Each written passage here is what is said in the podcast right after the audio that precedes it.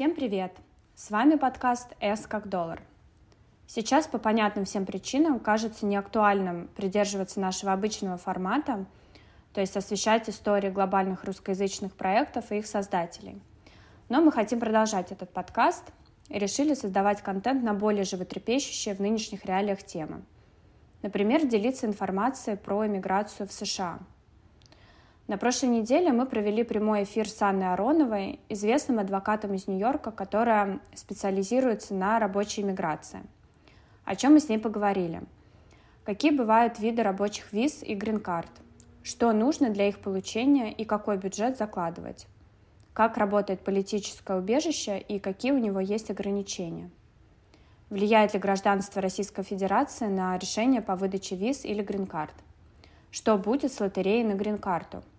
Эти и другие вопросы мы обсудили с Анной. Надеемся, что этот выпуск сэкономит вам кучу времени на поиск этой информации в сети.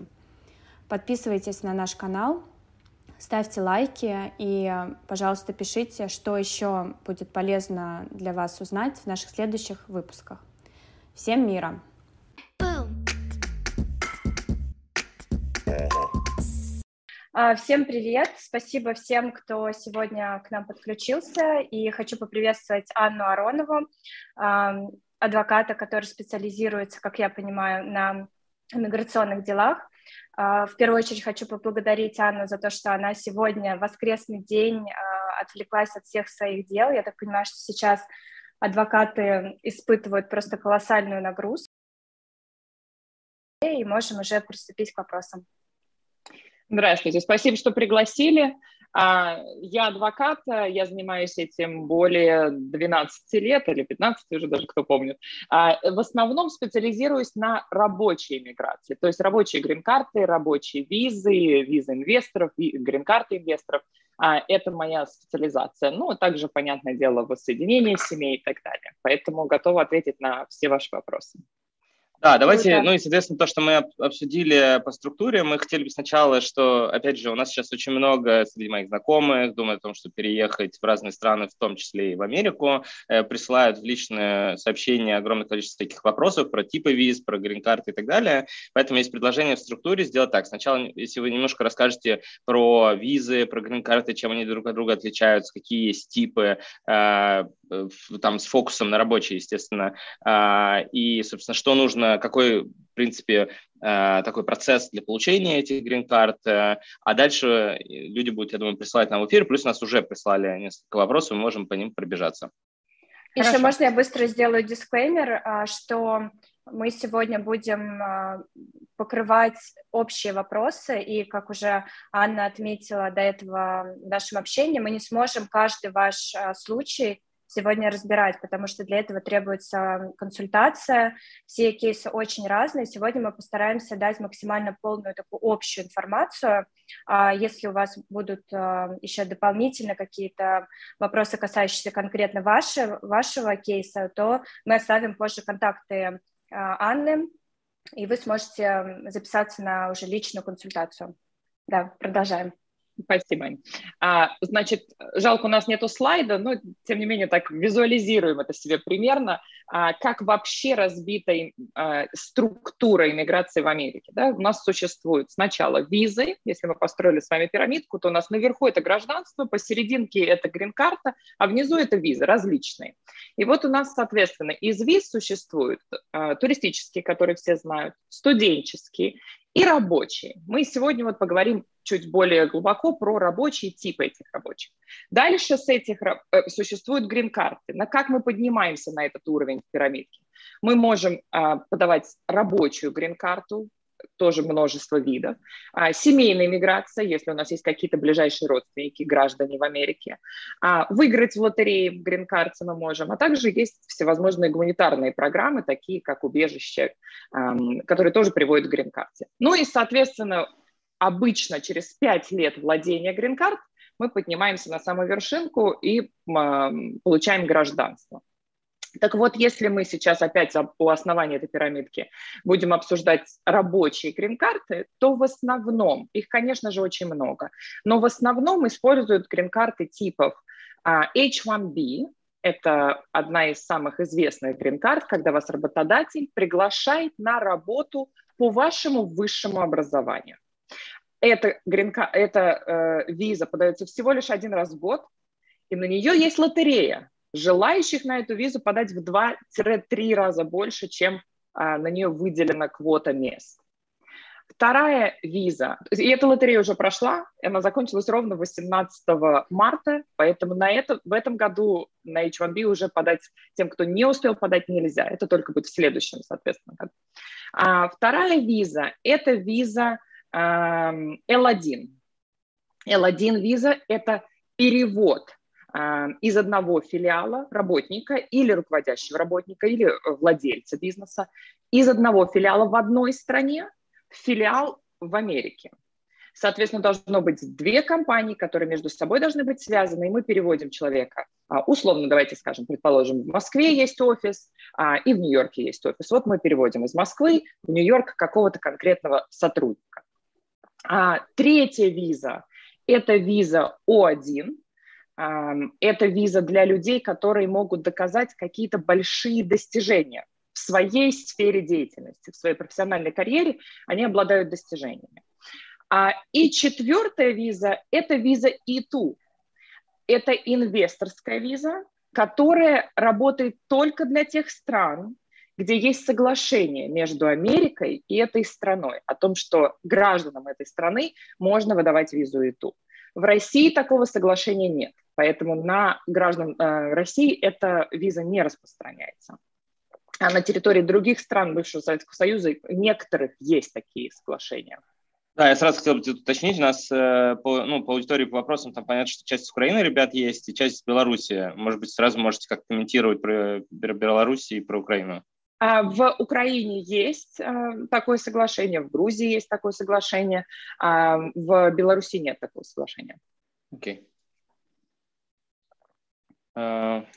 Вот, угу. это мы с вами обсудили, соответственно, все вот эти рабочие визы. А дальше уже можем какой-то из них посвятить больше времени.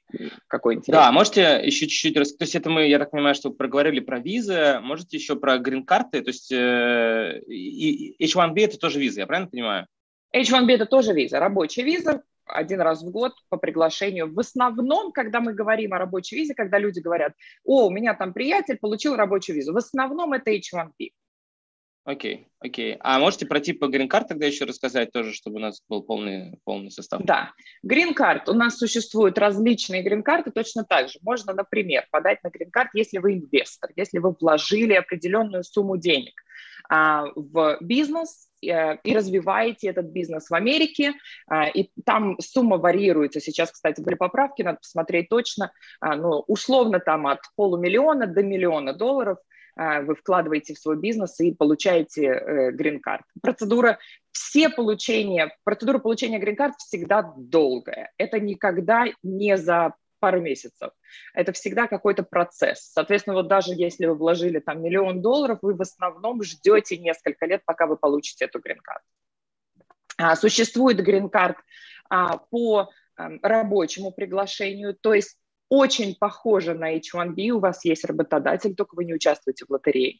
У вас есть работодатель, который спонсирует вас на эту грин-карту говорит о том, что э, этому работодателю обязательно нужен именно этот сотрудник в связи с тем, что он обладает какими-то определенными навыками, знаниями. И аналогичного человека э, в Америке, гражданина, найти он не может. Это грин-карт через работодателя. А, есть грин-карт – точно так же по неординарным способностям, то есть если вы можете доказать большие достижения в своей сфере, которые уже на уровень выше в большинстве случаев, чем ваша подача на визу О1. А, тогда вы получаете грин-карт вот через свои, соответственно, профессиональные достижения. А, и еще есть грин-карт, вот это же самая следующая ступенька от визы L1. То есть если вас один офис привез в Америку, вы работаете в Америке, потом эта же американская компания может спонсировать вас на грин-карт, и вы получаете вот как работник, международный работник, который переехал из одного офиса в другой и работает, соответственно, в, там, в американском офисе, получает грин-карт. Угу. И, и у меня такой сразу вопрос, который я тоже много слышал. Э, то есть многие визы, которые вот ступенчатые, там SO1, EB1 или EB2, если не ошибаюсь, которые по э, неординарным способностям, э, значит ли это, что нужно обязательно сначала получить визу, а потом только грин-карту, или имеет смысл сразу подавать на грин-карту, и, может быть, какие-то есть советы в рамках этого?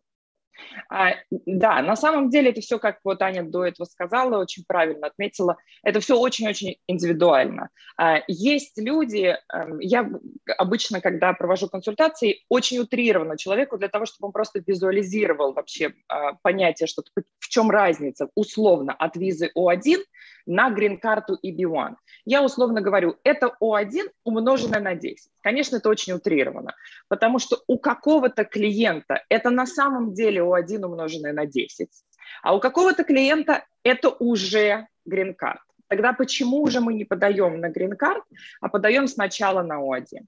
А, ну, во-первых, сроки. А, визу сделать значительно быстрее, чем сделать грин-карт. Во-вторых, сегодня в нынешних реалиях, условно, давайте скажем, это клиент, который находится за пределами Америки, и не, у него нету сегодня в паспорте никакой американской визы. Мы сегодня все знаем, что получить э, даже ту же самую туристическую визу очень сложно. Посольства закрыты, особенно э, гражданам России – они стоят в длинных очередях для того, чтобы подать а, просто даже на туристическую. Соответственно, если они заинтересованы вот в такой грин-карте EB1, это, скорее всего, процесс, который займет от года до двух, пока они смогут по этой грин-карт въехать. Потому что весь процессинг всего этого дела будет через посольство. Посольство в Москве закрыто. Сегодня официальным посольством для россиян для грин-карт россиян является Варшава, Польша, которая перегружена. И это создает огромные очереди. То есть если мы раньше говорили э, клиентам, это условно от года до двух, то сегодня мы просто не знаем, сколько времени это может занять. Поэтому даже если у человека, он находится за рубежом, и у него хороший кейс, у него сильный кейс, он мог бы подавать на грин-карт, скорее всего, ему будет просто быстрее приехать, начать работать э, и, соответственно, потом уже подавать на грин-карт. Это один случай. Это тот, когда мы на 10 не умножаем, когда у нас уже все нормально. А когда мы умножаем на 10, то это, соответственно, одна из ступеней. Вы взяли сначала визу, начали работать, начали развиваться дальше по карьере в Америке, набрали определенный пакет документов, и тогда уже подаете. Окей, okay, окей. Okay. А, ну, судя по вопросам, на самом деле там все вопросы в основном вокруг о визы, поэтому я предлагаю на самом деле на ней сфокусироваться. А, Давайте а, еще раз быть... повторим, что такое О, О1 виза. Пожалуйста. А, это самая интересная э, виза в, и моя любимая виза, а, потому что она мне дает тоже какое-то эм, пространство для творчества в моей профессии. А, значит, э, виза У1 это для людей, которые могут доказать достижения. Достижения в сфере своей деятельности. Она выдается – творческим людям, все об этом знают, да, в основном знают люди, о, художник, он приехал, у него была какая-то виза для больших талантов, об этом в основном ее так и интерпретируют, так ее и знают. А не все знают, что эта виза подается также и для других профессий, не только для творческих профессий, а также для людей, которые занимаются бизнесом, людей, которые занимаются, а, работают, даже неправильно занимаются бизнесом. Это людей, которые работают в сфере все, что связано с бизнесом. Управление бизнесом, маркетинг, менеджмент э, э, и многие другие, да, там финансирование, э, риски. Все это в категории, вот в этой umbrella категории, да, такой в, а, бизнеса. Отдельно образование, то есть люди, у которых достижения, например, ко мне много обращаются людей, у которых академические какие-то достижения, они преподают в университетах. Это люди с а, большими достижениями в образовании. И еще одна категория – это люди-спортсмены, соответственно, в достижения в спорте. А, в, еще есть наука, мы ее пропустили, это наука. И вот в науку у нас, понятное дело, все понимают сразу физики, химики, биологи – это наука. Но наука также и IT, то есть э, информационные технологии, девелоперы, всевозможные продуктологи, вся вот эта вот IT-сфера, они тоже могут претендовать на визу 1, если у них есть определенные достижения. Отлично. Окей, Давайте пройдемся по процессу. С чего начать? Куда бежать? Окей, okay. ну, а, смотрите, сначала нужно а, понять вообще, а, конечно же, на интернете, на сайте, официальном сайте uscis.gov, да, то есть это официальный сайт иммиграционной службы, это первоисточник. В основном нужно смотреть именно туда, не на какие-то форумы, не на какие-то другие сайты, в основном смотреть туда. Там есть список, перечень критерий, Эм, которые, из которых можно выбрать для того, чтобы показать, э, что у вас есть определенные достижения. Вот в одной из сфер, которую мы сейчас обсудили. Очень часто ко мне обращаются люди, которые из этого списка, из 8-10 критерий нам нужно удовлетворить и выиграть 3. А, и очень часто ко мне обращаются люди, которые видят эти, соответственно, соответственно каким-то критериям и говорят, например, условно, я живу в Москве, я работаю программистом, у меня зарплата выше средней. Один из пунктов – это высокая заработная плата. И человек считает, что если у него выше средней заработная плата в Москве, значит, этот пункт он уже удовлетворил. И так аналогично он идет по этим пунктам и приходит ко мне и говорит, я три точно собираю. А дальше я уже смотрю на общие достижения эм, человека такого и говорю ему, да, это на самом деле так, или нет, этого недостаточно. Не все пункты, которые указаны всего лишь вот в этой табличке, они не все э, равнозначные, они не все равновесны, понимаете? Какие-то из них имеют значительно большее значение. Условно, если вы, э, например, э, бизнесмен, и о вас много пишут, uh, у вас берут интервью, у вас берут комментарии, вас uh, постоянно цитируют, это значительно более важный пункт, чем если вы, uh, условно, например, посудили какой-нибудь конкурс. Пошли и посидели в качестве жюри в одном конкурсе где-нибудь, э, даже неизвестно где. То есть, если о вас много пишут, это значительно более важный и он более весомый. А, пункт для вашего кейса, чем какие-то другие. Поэтому определить, соответственно, на вопрос определить, как, куда бежать вообще, на самом деле, по-честному, нужна индивидуальная консультация, а, когда специалист просто посмотрит на ваши достижения. Но вначале вы должны прочитать на сайте вообще эти пункты и посмотреть, вы сами считаете, что вы чему, каким-то пунктом удовлетворяете, или это вообще не ваша история. Угу. Да, ну и еще раз проговорим, что сначала идем к первоисточнику на сайт uh, uscis.gov. Мы потом, кстати, оставим эту ссылку.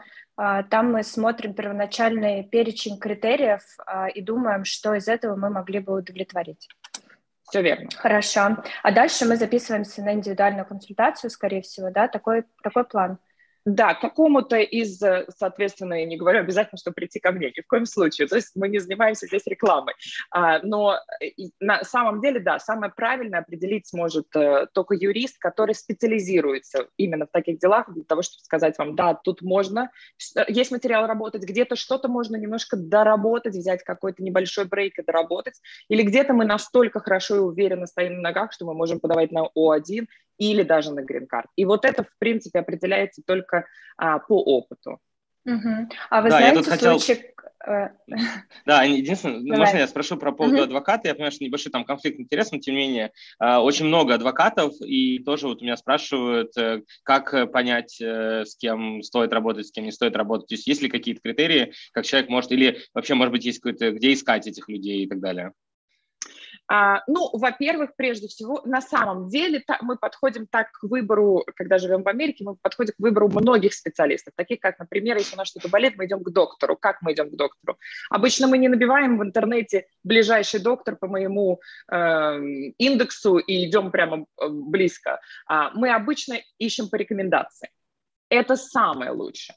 Если вы видите, что адвокат очень агрессивно рекламирует себя, а если вы видите его имя везде на всех баннерах, на всех а, заставках, если он появляется, ну просто везде-везде, мы знаем таких адвокатов, их много.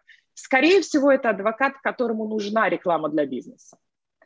Я бы лично к такому адвокату не пошла. Когда я ищу адвокатов, а я ищу их точно так же, как и вы, в других сферах продаю ли я или покупаю дом, а, или мне нужно подписать какой-то контракт, я прежде всего иду за рекомендацией. Очень часто иду просто за рекомендацией даже от, к своим клиентам, которые говорят мне, я работал с этим адвокатом, и мне очень понравилось. Мне кажется, что для адвоката э, первое, конечно же, нам как клиентам очень важно знать, а, насколько он опытный. Чем уже специализация юриста, тем он более опытный в этой сфере. Когда вы видите адвоката, который рекламирует, что он делает все, и разводы, и травмы, а, и все, что там еще, и дом продаст, и, и все вам сделает, и при этом еще и паспорт до вас добудет. Это не а, специалист. А, может быть, это группа адвокатов, где есть каждый специалист, но в большинстве случаев это просто хороший бизнесмен. А если вы выбираете адвоката по рекомендации, то еще очень важно спросить у человека, которым вам рекомендует, а насколько человек, адвокат порядочный. И это, конечно, очень размытое э, в сегодняшних реалиях, да, такое, но у нас у каждого есть какой-то критерий порядочности. Вот если вам говорят, да, это порядочный человек, а это порядочный специалист, а, и он не теряется, он, если нужно, он вернет вам деньги, если что-то в вашей жизни изменилось, ведь с клиентами такое происходит. А, условно, мы взяли кейс, мы начинаем работать, но вдруг э, клиент либо передумал, либо уехал, либо э, вышел, вышла замуж клиентка соответственно, меняются планы. А, нужно знать, что вот вы к этому человеку можете прийти, и этот человек поведет себя именно по-честному, порядочно. Вот, по-моему, для меня лично, когда я выбираю себе адвоката, я выбираю вот, вот так, по рекомендации по профессионализму и по порядочности.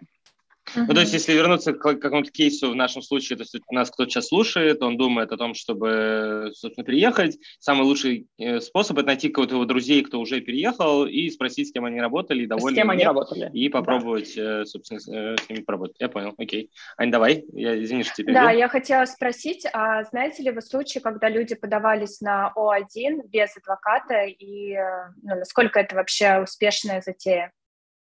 А, знаю, но, опять же, я буду знать неудачный э, случай, поскольку я буду знать тех, кто, кто сначала подал и не получил, или получил какой-то большой запрос, или получил отказ, а потом пришел ко мне и говорит, помогите, пожалуйста, я сам подавал, и вот где я оказался. Но наверняка есть случаи, когда люди подают и сами. Я уверена, что есть, а, и я уверена, что есть те, кто, например, считает, что если условно, как вот мы только что с Никитой обсудили, да, что, а, может быть, у вас есть друг, а, и вы два фотографа, и вы фотограф, и друг ваш фотограф. И ему уже сделал адвокат э, дело, и он вам передает копию своего дела. И вы считаете, о, я сейчас вот ровно так, как у него все и сделаю. Как он там написал? Вот так написал, я тоже так напишу. Вот я заменю там имя свое и работы свои. Вот. И наверняка в какой-то момент каких-то случаях это срабатывает. Я уверена, я не знаю статистику, но, но я уверена, что так можно тоже попробовать.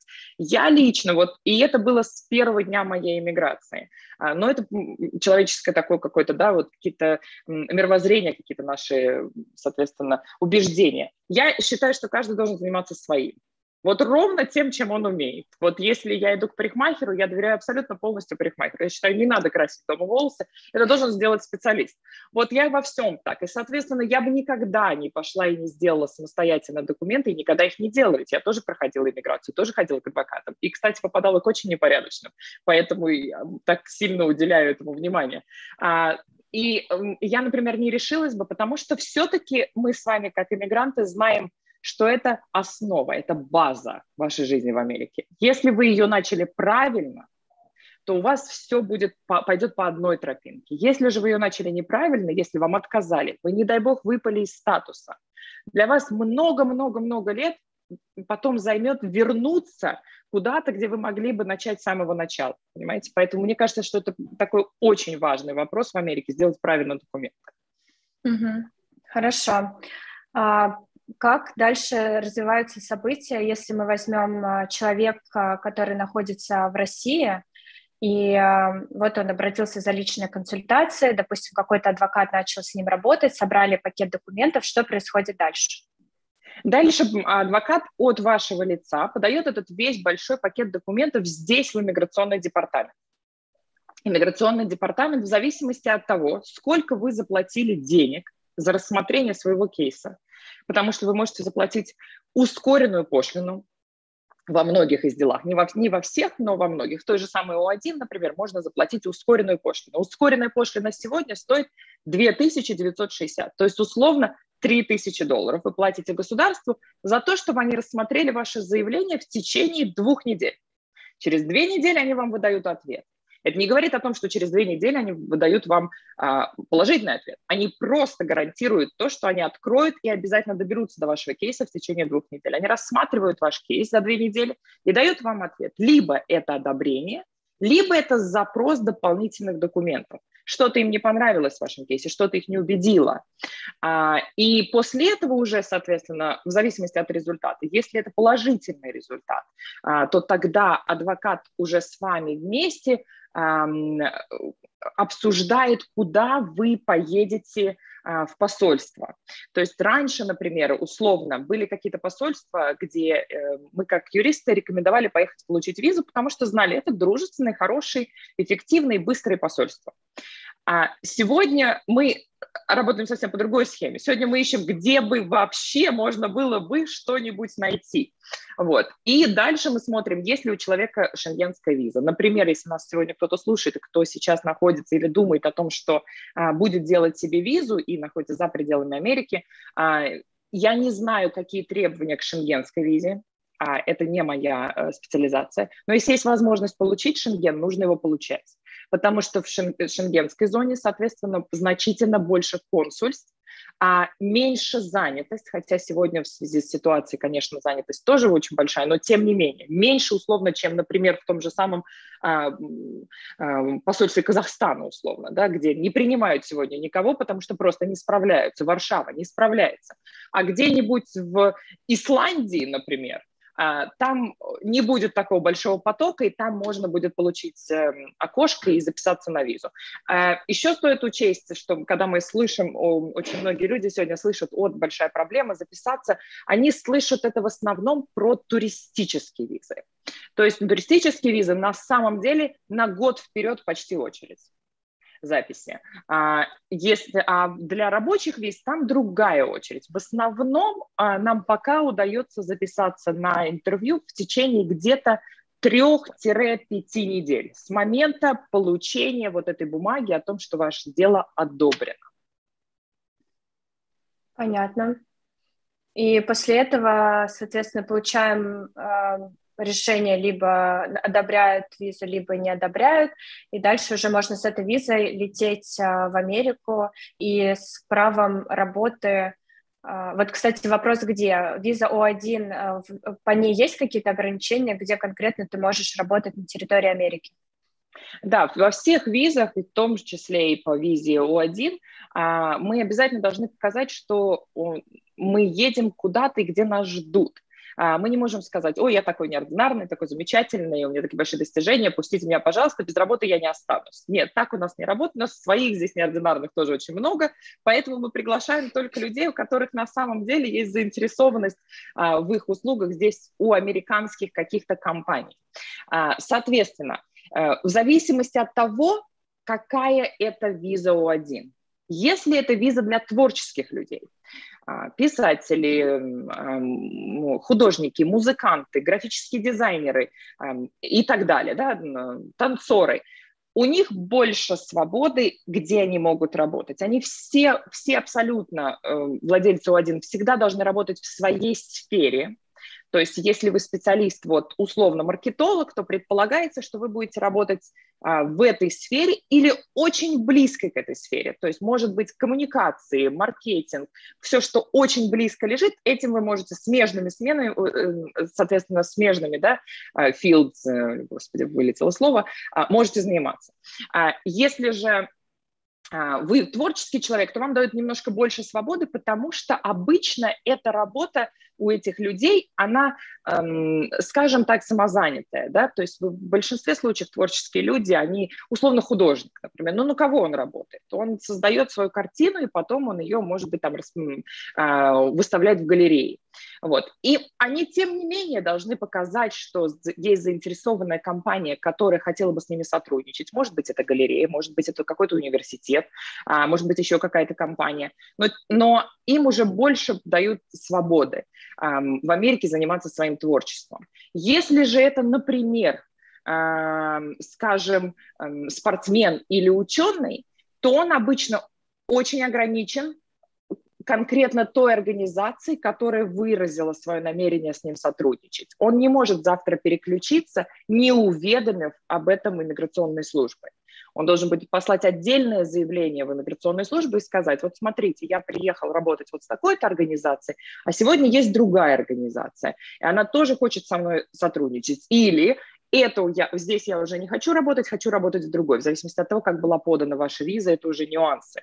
Но вы в любом случае не можете переключиться, не уведомив и не получив отдельного разрешения от иммиграционных властей, чтобы начать работать в другой компании. Так что ответ на ваш короткий ответ на ваш вопрос, нельзя заниматься абсолютно другой деятельностью. Меня часто об этом спрашивают. А вот что, если будет вот тяжело и так далее? Смогу я условно пойти и работать в Uber?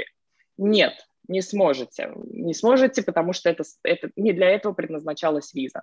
Не забываем, что это все равно виза, где иммиграционные службы дают вам возможность приехать поработать, потому что вы такой большой специалист. А если у вас какие-то проблемы, то, пожалуйста, езжайте домой, оттуда, откуда вы приехали, и там решайте свои проблемы. То есть мы не берем на себя какой-то ответственности за ваше будущее. А, поэтому вот такой ответ.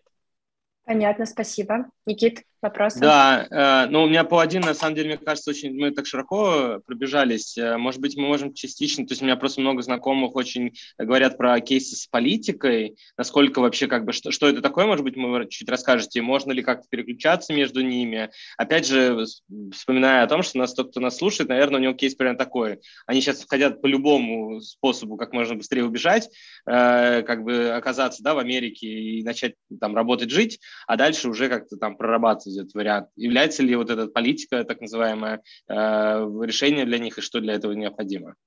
Да, ну, во-первых, я хотела бы сразу тоже здесь такой disclosure эм, внести, что я не занимаюсь, не специализируюсь на этих кейсах, э, на политике я все могу рассказать, но сама я ими не занимаюсь, э, не практикую. Значит, эм, политика. Э, существуют различные программы, опять же, есть программа беженцев. Беженцы в основном, это отдельно вот сегодня там беженцы из Украины, которым отдельно выделена программа, которая, кстати, если нас кто-то слушает из Украины, а, и сегодня таких вопросов очень много, она не вступила в силу. Наш президент где-то что-то сказал, но пока что она в, силу не вступила. А, но когда она вступит, будет открыт определенный эм, э, э, механизм запущен, как беженцы поедут из других стран конкретно с документами о беженстве и приедут в Америку. А в большинстве случаев, когда люди спрашивают про политику, они либо находятся уже на территории Америки по какой-то визе, по туристической, по студенческой, может быть, даже по рабочей, нелегально, и они спрашивают, могу ли я подавать на политику. Вот. Есть сегодня такая тенденция, когда люди пересекают границу. Мы знаем, мы видим это в новостях. Да? Мы слышим в новостях, что даже приезжают, покупают а, машины в Мексике, а, и потом на этих машинах, дешевые машины, ну, они уже стали не дешевые в Мексике, понятное дело, и вы пересекаете границу на этой машине, потом приезжаете здесь, и здесь уже ориентируетесь. Да? Насколько вообще, что, что это такое? А, значит, ну вот то, как мы рас... только что обсудили, приехать на машине или пересечь нелегально границу, это нелегально, это нарушение иммиграционного законодательства. Если вы подошли к границе, где сегодня тоже происходит, стоит очередь, вы подходите к пограничникам, и у пограничников просите политическое убежище, вы свою небольшую историю рассказываете сразу пограничнику на границе. То есть вы не переехали, где вас никто не заметил, здесь потом растворились, и через несколько месяцев, опа, а мы, оказывается, уже здесь. Это другая история. А когда вы подошли к пограничнику и говорите, я из Украины, я из России, я из Беларуси, я из какой-то страны, я прошу э, выдать мне политическое убежище, потому что я опасаюсь вернуться в свою страну, потому что меня в моей стране преследуют. Вот это суть политического убежища. Вас должны преследовать в вашей стране. Недостаточно просто сказать, что я боюсь, потому что э, такой-то строй или там такой-то военный конфликт. Этого недостаточно самого по себе. У вас должна быть какая-то история и какие-то доказательства того, что вас преследует. И в этом случае пограничник, выслушав вас, имеет э, все полномочия вас впустить в страну и дать вам возможность рассказать потом эту историю в суде. Он не принимает, этот пограничник не принимает решение, выдать вам политическую убежище или нет. Он просто впускает вас в страну. Но уже вас, э, вы, это называется уже въезд ну, легальный, потому что вы попросили на границе, вам отметили ваши документы, вас впустили, это называется inspection, то есть вас проинспектировали и впустили. Дальше вы попадаете уже в судебную систему, и в судебной системе, потому что вы находитесь в процессе депортации. Надо понимать это очень хорошо. Очень часто клиенты спрашивают, а могу я остановить вот этот суд? Вы не можете остановить этот суд, это не вы его начинали, это депортационный суд. Решается вопрос, депортировать вас или нет. Сами вы его остановить не можете. Соответственно, э, уже иммиграционный судья решает, э, выдать вам эту политику или нет. То есть и потом, после того, как вам выдали эту политику, через год после решения о том, что вам выдали политическое убежище, вы можете подавать на грин-карт. Угу. И такой вопрос, соответственно, э, опять же, если про процесс про проговорить, значит ли это, что тоже правильно, как, как вообще правильно это сделать? То есть э, ехать самому и пробовать, или нужно тоже найти адвоката, который на этом специализируется, и с ним как бы уже весь процесс запускать, если Я... кто-то планирует? Да, я тоже считаю, что обязательно нужен юрист, который тоже специализируется в этих делах, соответственно, потому что сегодня, например, а, ну, если мы говорим об Украине, например, то сегодня существует огромное количество, и оно каждый день открывается, увеличивается это количество программ помощи, где бесплатные юристы, где эм, собираются а, специалисты и будут помогать э, заполнять документы. А, сегодня новые программы, как я сказала ранее, да, выпускаются. Сейчас есть программа защиты, временная программа защиты тех, кто приехал, убежал, сейчас находится здесь. Это не, политика, это временный документ на 18 месяцев, который разрешает вам, пока идет военный конфликт, остаться на территории Америки и подождать, что будет происходить. Э, и для того, чтобы вот такую программу, когда принимает Америка, она принимает только для определенных стран, где происходят какие-то бедствия. Может быть, это какие-то um, natural disasters, да, помогите мне перевести. Это... Ну-ка.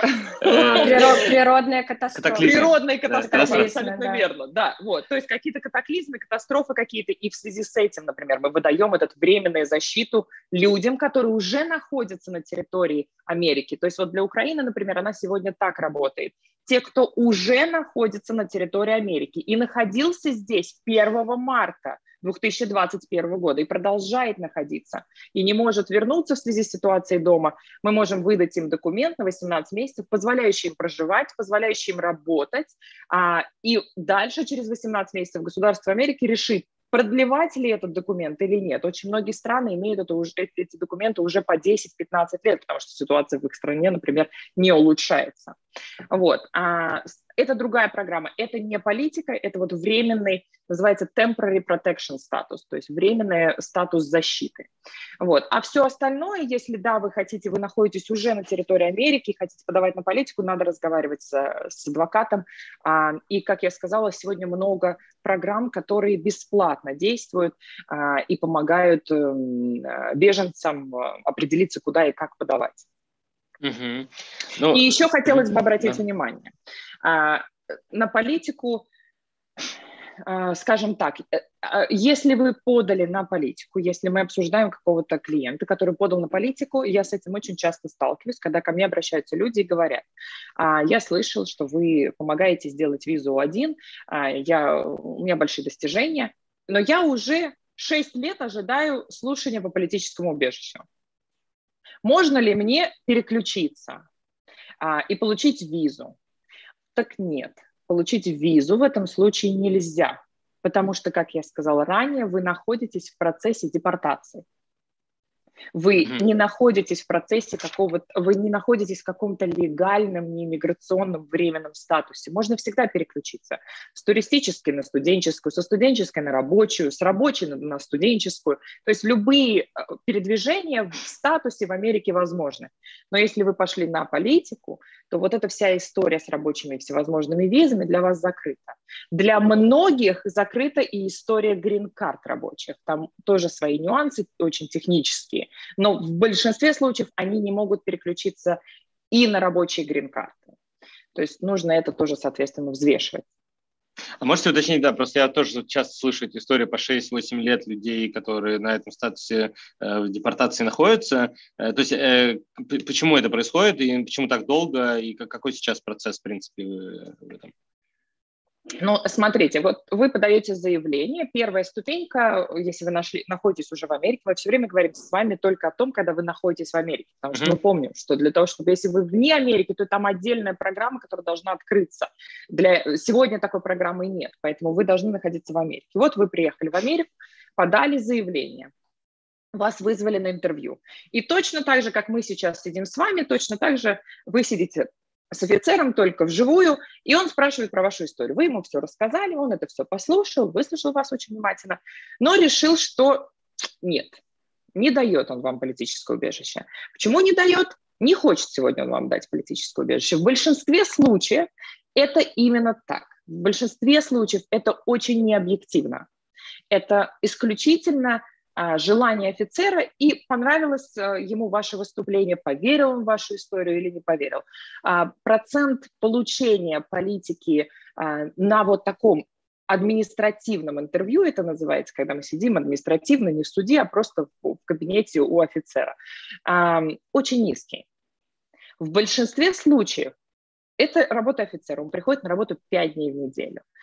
5 дней или 4 дня в неделю он выслушивает истории приблизительно от 5-6 человек в день.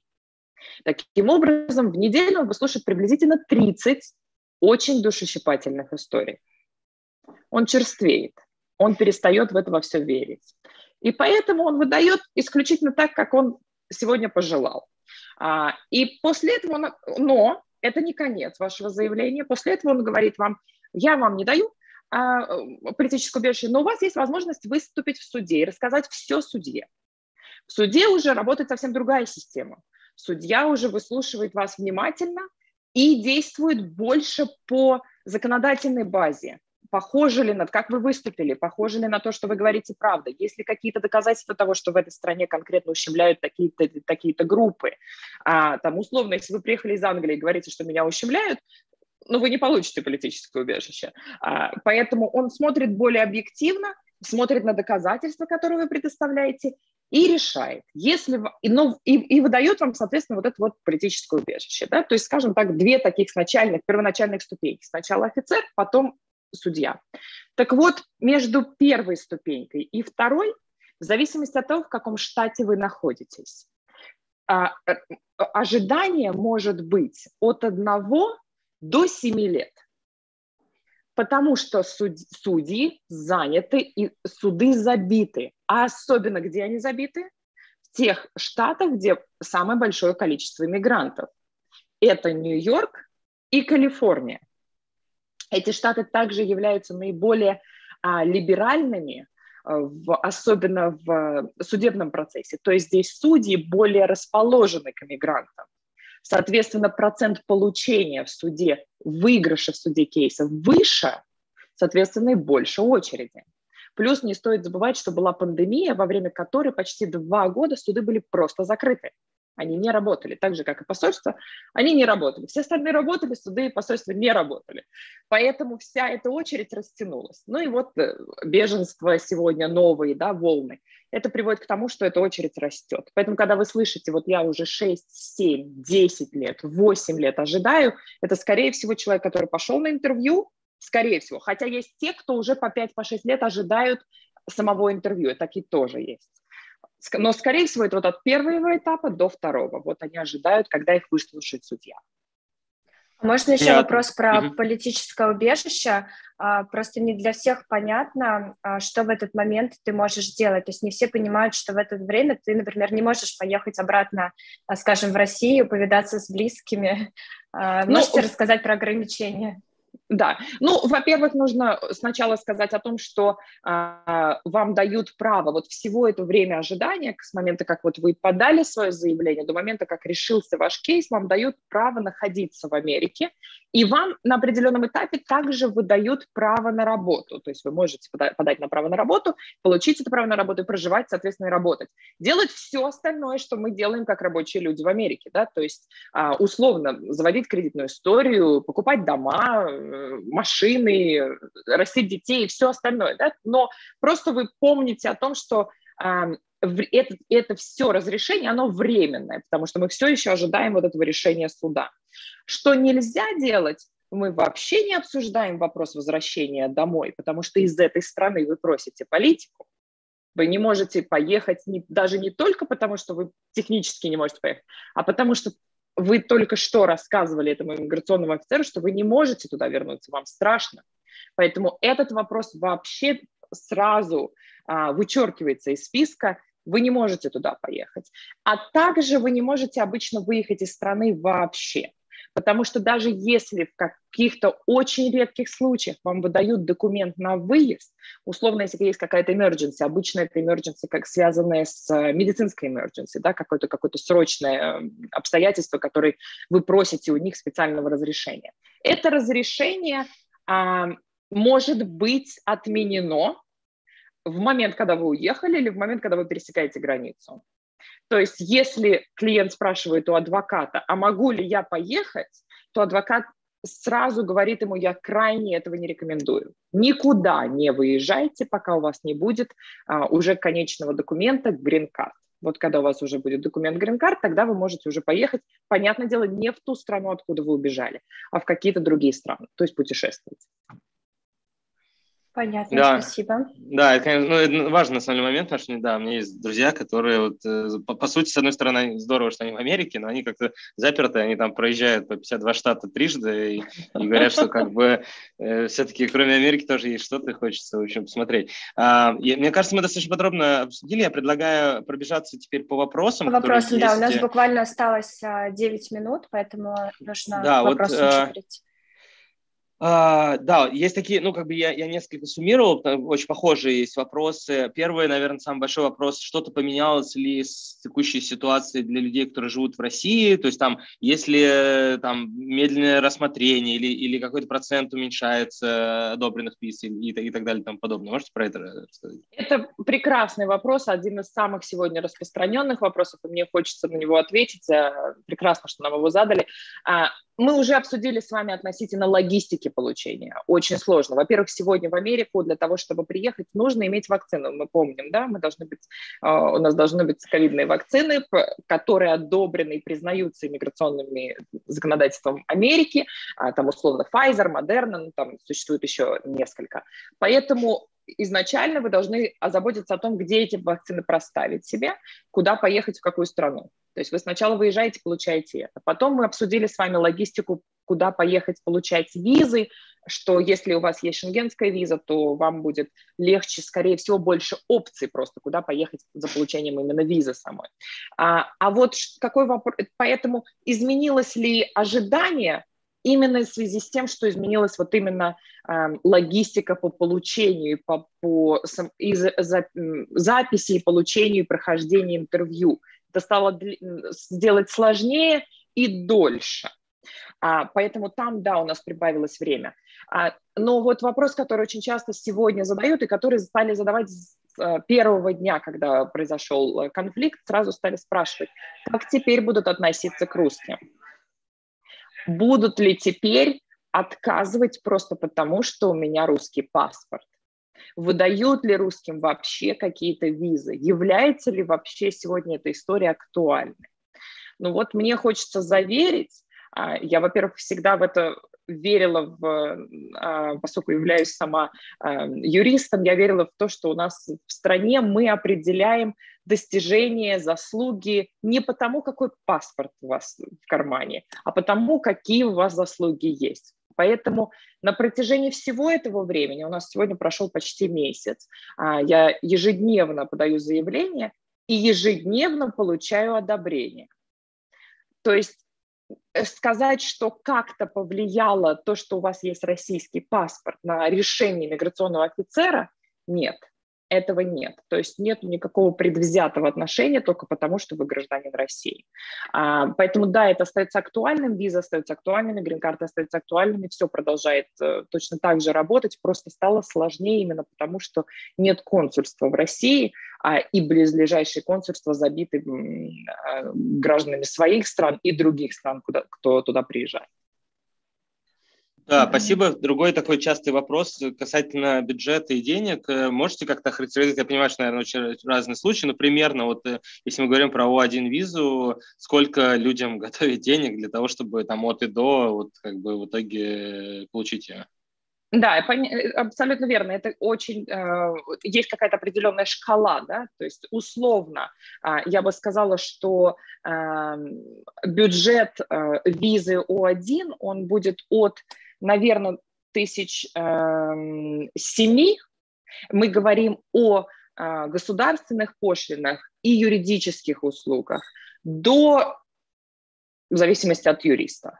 То есть есть и 15, я и 25 слышала, и 35 слышала, все зависит от того, где вы, э, с кем вы работаете. Но в среднем, если вы откладываете на бюджет такой визы, приблизительно около 10 тысяч, то, по идее, вы должны а, в этот бюджет уложиться на визу для вас, для вашей семьи, а, для иммиграционного адвоката и для за э, услуги иммиграционного адвоката и за государственную пошлину ускоренную. Я в этом случае считаю вот те 3 тысячи ускоренного рассмотрения. Не ускоренное рассмотрение стоит 500 долларов или 460. Вот. Этот, этот бюджет там условно 10 тысяч, это приблизительно а, бюджет на визу один. У нас еще много вопросов про грин-карту, про грин-карту, про лотерею на грин-карту. А, говорят, что в COVID а, был, был приостановлен процесс. А, есть ли новости сейчас? Какой последний статус? А, выдают грин-карты тем, кто будут э, э, выигрывать вот сейчас в новом, соответственно, да, году, вот э, то, что сейчас будут объявлены результаты лотереи грин-карт она не приостановлена, она работает, но, опять же, все точно так же осложняется возможностью записаться в посольство, потому что, как я сказала ранее, после того, как закрыли посольство в Москве, все дела российских граждан по грин-картам, всем грин-картам, воссоединение семьи, рабочий, выигрыши э, лотереи перевели в Варшаву, в Польшу. А сегодня Варшава, Польша не успевает обслуживать даже эм, граждан э, Польши. А, поэтому там огромные очереди, а грин-карт, к сожалению, имеет эм, expiration, то есть она, у нее ограниченный срок, когда вы можете ее получить. Вы должны ее получить до окончания сентября. Если вы ее не успели получить в том году, когда вам положено получить, то вы ее, она у вас сгорела. Вот, соответственно, вот это сегодня опасение того, что просто можно не успеть пройти посольство. Угу. Никита, есть вопросы у тебя еще? Да, ну я предлагаю, да, у нас на самом деле миллион вопросов. Ну, я куча, предлагаю да. по ним пробегаться. Угу. Вот, uh, ну, на часть, мне кажется, мы уже ответили, какой путь самый быстрый, uh, если нет особых талантов, если есть дети. Ну, то есть, мне кажется, мы там про типы виз проговорили. Так, очень такие общие вопросы есть много. Есть ли возможность выехать, если семья, ребенок готовы работать, но не войти? Опять же, то есть, как бы, мне кажется, мы сегодня это проговорили, это там в, в рамках У1 визы. А, э, вот это Можно хороший вопрос. Задам... А, угу. давай. А, может ли повлиять решение о визе, э, если человек работал или работает сейчас в компании, которая находится под санкциями?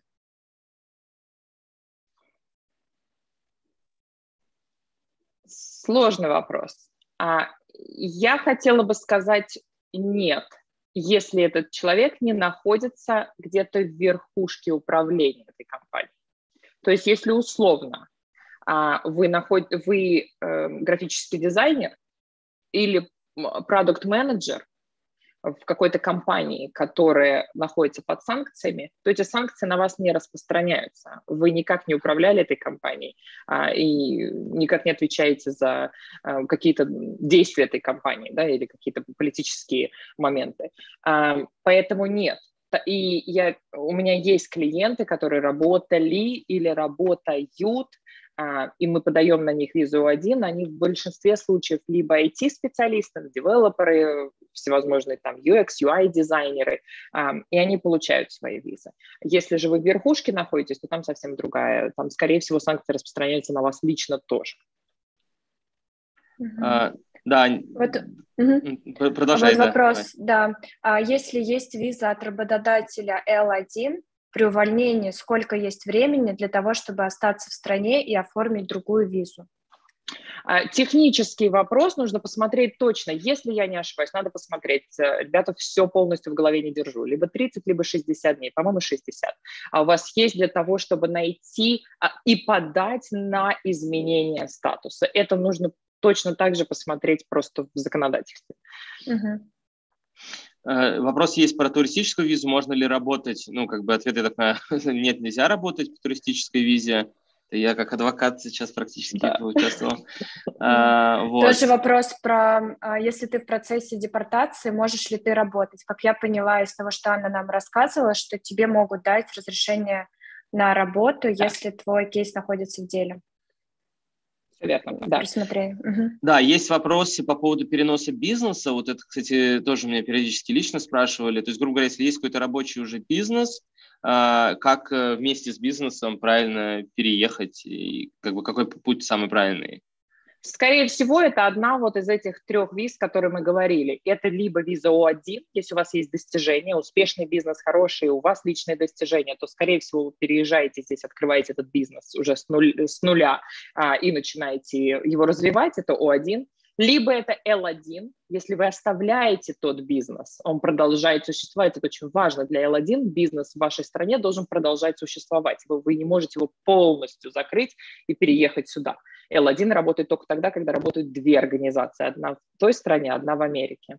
Вот. Э, либо если вы находитесь в какой-то стране, у которой есть э, вот э, соглашение по визе И, тогда вы открываете здесь, э, вкладываете деньги, открываете компанию и начинаете развивать свой бизнес здесь. Окей, okay. а, есть веселый вопрос, действительно ли карта зеленая э, и почему она грин-карта? Люди, у меня еще нету, я поэтому можете, если расскажете, как она выглядит, чтобы визуализировать, знаете, к чему... Да-да-да, на самом деле, да, на самом деле она менялась, она была зеленая, потом она была серая, сегодня она опять зеленая, да, такого зеленоватого цвета, да, а, серо-зеленоватого. Окей, окей. Так, Аня, если у тебя какие-то еще есть, mm-hmm. да, тоже Да, вот тут вопрос от Оксаны про политубежище. На каком этапе дают пособие?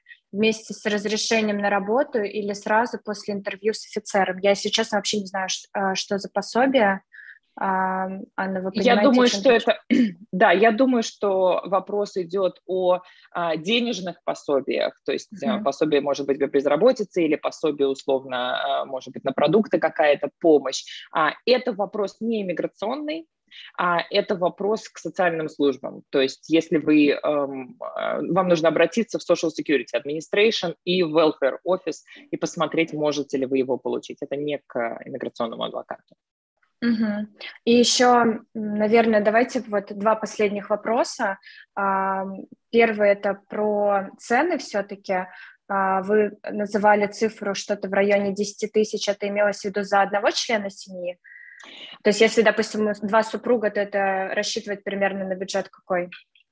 А, супруг, если мы говорим именно про визы, если мы не говорим про грин-карт, мы говорим именно про визы, который супруг и дети идут получать вместе с вами, должен заплатить только визовую пошлину уже а, при прохождении посольства. Точно так же, как вы платите, когда идете за туристической визой. Помните, вы платили либо 160, либо 190, либо 180 долларов.